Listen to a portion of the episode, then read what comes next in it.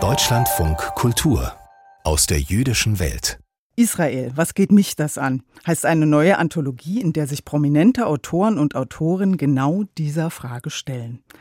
Die Autoren leben in Österreich, Deutschland, Frankreich, der Schweiz und in Israel. Oder sie pendeln. Entstanden sind 14 sehr persönliche und durchaus kritische Essays und ein Gedichtbeitrag, die sowohl die unbedingte Hingezogenheit der Autoren zu Israel zeigen, als auch ihre widersprüchliche Haltung gegenüber dem jungen Staat.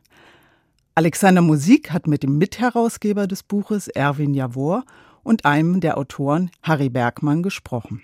Mitherausgeber Erwin Javor, geboren 1947 in Budapest, hat in jungen Jahren eine kleine Wiener Eisenwarenfirma gekauft und sie im Lauf des Lebens zu einem europaweit agierenden Stahlhandelskonzern gemacht.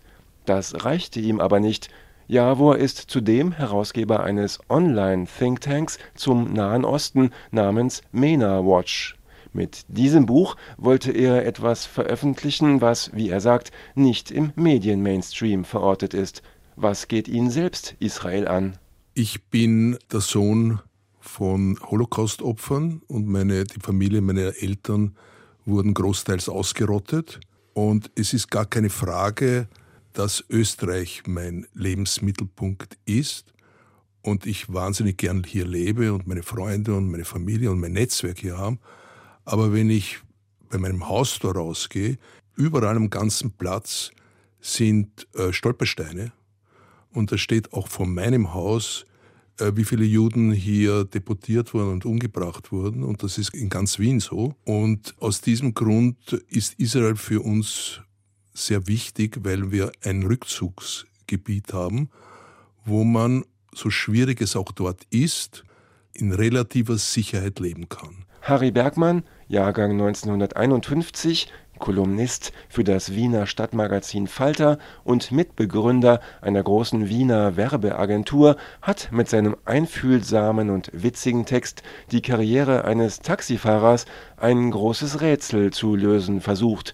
Wieso wollte sein Vater, der Taxifahrer, mit der Familie nach einer Odyssee der Leiden ausgerechnet an den Ort zurück, an dem für ihn dieses Leiden begann? Es war die Zeit, in der Juden mit Zahnbürsten das Trottoir reinigen mussten und das goldene Wiener Herz sich darüber königlich amüsierte, wie Harry Bergmann es ausdrückt. Ich habe das immer so genannt, dass mich meine Eltern verschleppt haben.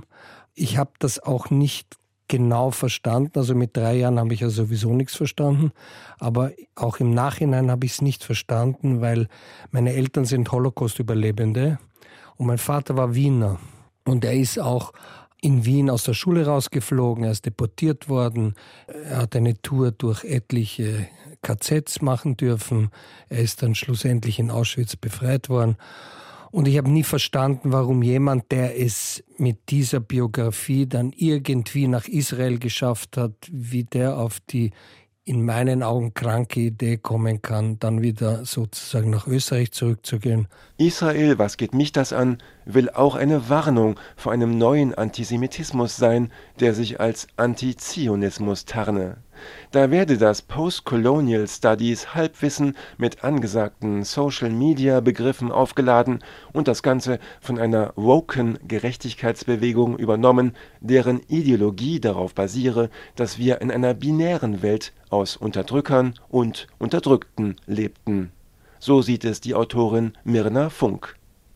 Ben Segenreich dagegen, langjähriger Israel-Korrespondent für deutschsprachige Medien und noch immer vor Ort, diagnostiziert der Welt, auch den eigenen Auftraggebern, eine regelrechte Israel-Obsession.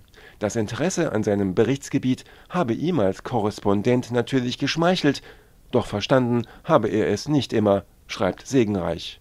Ihn störten schon die Bilder in den Berichten über Israel es seien immer wieder Bilder von religiösen Juden und Soldaten.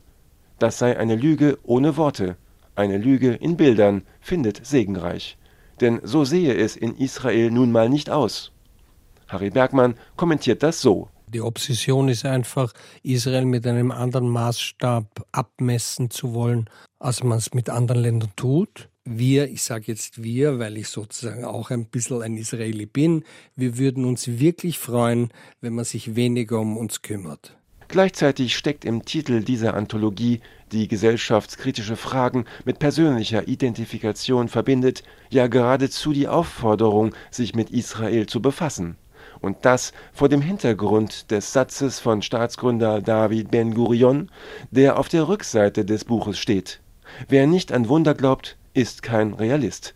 Erwin Javor? Es ist noch immer ein Wunder. Das Land ist jünger, als ich selbst bin. Und ich gehöre auch nicht schon zu den Kreisen, sagen wir mal so. Und aus diesem Grund sind wir in den Anfangsschuhen. In dieser kurzen Zeit hat man aus weit über 100 Ländern Juden aufgenommen. Die meisten davon sind aus arabischen Ländern gekommen, die flüchten mussten wegen Pogromen und anderen Dingen. Und die haben sich am Anfang sehr schwer getan. Und inzwischen sind alle eigentlich gut integriert. Israel, was geht mich das an, bezieht klar Position, ohne dabei Israels Politik zu rechtfertigen oder gar zu übernehmen. Dafür steht etwa kein Kampf der Kulturen, ein Text des arabischen Israeli Ahmad Mansour, der seit 2004 in Berlin lebt und sich dort für Projekte gegen Radikalisierung und Antisemitismus engagiert. Oder Robert Schindels die dritte Liebe, in dem es um Empfindlichkeiten innerhalb der Wiener Diaspora in Bezug auf die Deutungshoheit über die israelische Realität geht. Empfindlichkeiten, die sogar langjährige Freundschaften zerbrechen lassen können. Noch einmal Harry Bergmann. Mit der radikalen Siedlungspolitik bin ich wirklich nicht einverstanden. Und ich bin auch deshalb nicht einverstanden, weil da Dinge entstehen, dass junge israelische Soldaten die wirklich nicht genau wissen, wie sie dazu kommen, müssen dann Siedlungen, die von Siedlern, die irgendwie beschlossen haben, dass irgendein Stein dort heilig ist und deshalb muss man rund um diesen Stein muss man jetzt äh, 15 Wohnwegen hinstellen und das Ganze eine Siedlung nennen. Äh, die brauchen dann ungefähr 350 Soldaten und Soldatinnen, die das beschützen müssen. Es sterben auch Soldaten dabei. Erwin Javor nennt das jüngste Wahlergebnis in Israel mit dem Wahlsieger Benjamin Netanyahu und dem Erstarken radikaler orthodoxer Parteien schamvoll. Der Konflikt ist traurig, tragisch und es ist eine offene Wunde. Aber darf ich es relativieren? Es geht hier um ein kleines Gebiet, das macht ungefähr aus 4,5 Prozent der Bevölkerung des ganzen Nahen Ostens und das Gebiet ist so groß wie 0,5 Prozent des Nahen Ostens. Sicher machen die Israelis genügend Fehler, aber solange es eine Bevölkerungsgruppe oder die Politik einer gewissen Bevölkerung gibt, die den ganzen Staat auslöschen will, also wie heißt das so schön, from the river to the sea, Palestine must be free. Also wenn das so wäre, müssten die Juden dort weg. Erwähnt werden soll, dass in dieser Anthologie, die zusätzlich religionsgeschichtliche Hintergründe liefert, auch Wolf Biermann mehrere Gedichte beigesteuert hat. Den prominenten Liedermacher und Lyriker Biermann scheint Israel ebenfalls etwas anzugehen.